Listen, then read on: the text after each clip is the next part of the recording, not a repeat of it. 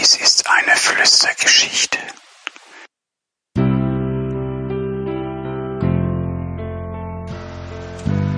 Kleckern von Stefan Frank. Da ist sie wieder, die Psychologie für den kleinen Mann. Sie kommt einfach angeflogen, ohne Rücksicht auf die Tageszeit die derzeitige Gefühlswelt von der Zielperson.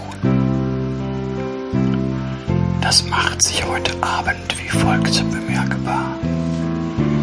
Einer von den drei Kellnern von diesem feinen Restaurant nimmt ihm den leeren Teller von der linken Seite weg. Eingesetzt hatte er die Speise von rechts. War das richtig?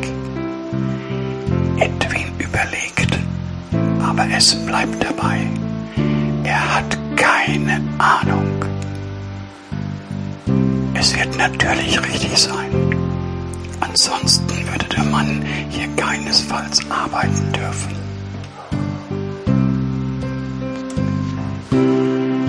Er fühlt sich beobachtet. Er glaubt, dass alle anwesenden Gäste hier am Tisch ihn ansehen. Sie haben ihre Augen auf ihn gerichtet. Ungeachtet der Tatsache, dass er sich um keinen Preis erinnern kann, ob er irgendeinen Hinweis gegeben hat, dass er nun eine Rede halten will. Er weiß genau, dass er in keiner Weise mit einem Löffel oder anderem Besteck auf ein Glas geklopft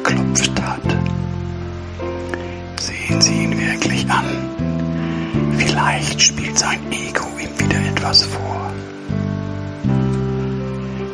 Diese Verhaltensweise, die ihn derzeitig beschäftigt, erinnert ihn an die, dass nur er selbst weiß, dass er gerade eben seine Krawatte mit einer wohlschmeckenden roten Soße bekleckert hat.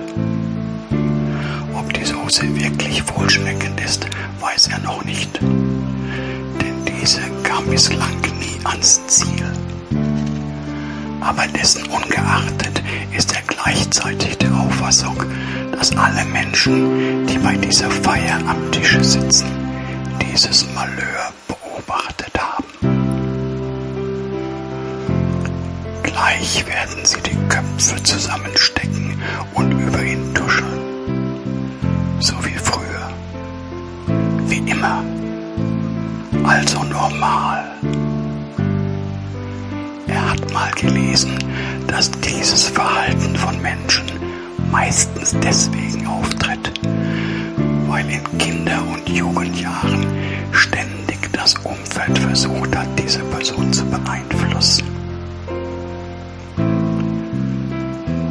Edwin denkt zurück, soweit er halt zurückdenken kann und erinnert sich, dass ebenso bei ihm immer beim Essen an ihm rumgemeckert nicht so mit den Füßen. Und mein Gott, geht das hier auch mal ohne Kleckern. Ebenfalls wurde immer wieder gerne angebracht. Geh ins Spiel, aber mach dich nicht so schmutzig. Das ist genauso behämmert wie ich wünsche dir einen schönen Abend, aber sei bitte in einer Stunde wieder hier. Beim Spielen ist er schon mal ganz gerne hingefallen. Er konnte so schnell laufen damals. Statt Trost über die erlittenen Schmerzen nach so einem Sturz erntete er meistens den Satz. Kannst du denn nicht aufpassen? Ständig diese Raserei. Nun sind auch noch deine Knie aufgeschöpft.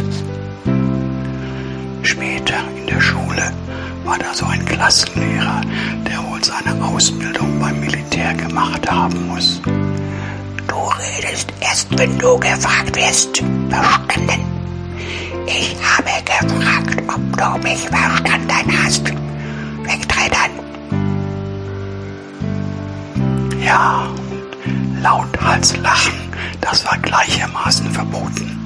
In der Schule, aber auch zu Hause.